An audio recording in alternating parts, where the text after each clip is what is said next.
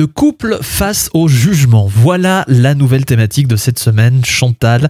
Le regard que les autres peuvent porter sur notre couple.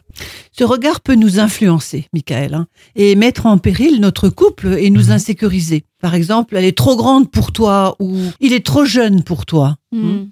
Ces jugements de valeur dirigés vers notre couple et la personne donc que l'on aime peuvent être très blessants. Eh oui.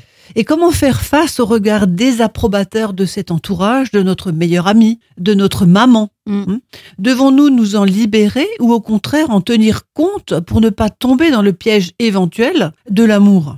Ça peut aussi arriver Eh oui. de ne pas être très objectif ou Mais objective quand, on est amoureux. Et bien sûr. Oui, parce que l'amour rend aveugle. Et Rappelons-le. le mariage rend la vue. C'est ça.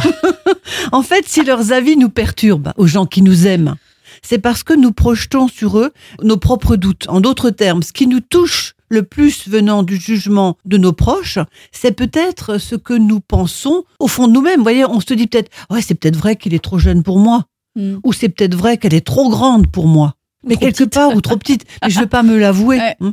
Alors, euh, si une femme a peur que l'on se moque du fait que son partenaire est petit, d'ailleurs, elle porte à ce moment-là des chaussures à talons plats, hein, c'est parce qu'elle ne l'assume pas. Donc, j'ai envie de dire, mesdames, si vous avez un homme dans votre vie qui est plus petit que vous, c'est pas grave. Mais non, c'est pas Mettez grave. des talons, ça n'est pas grave. Et puis coucher, ça se voit Assumez. pas. Les couchers, C'est ça ne se voit pas. Ah oui, j'avais pas pensé à ça, tiens.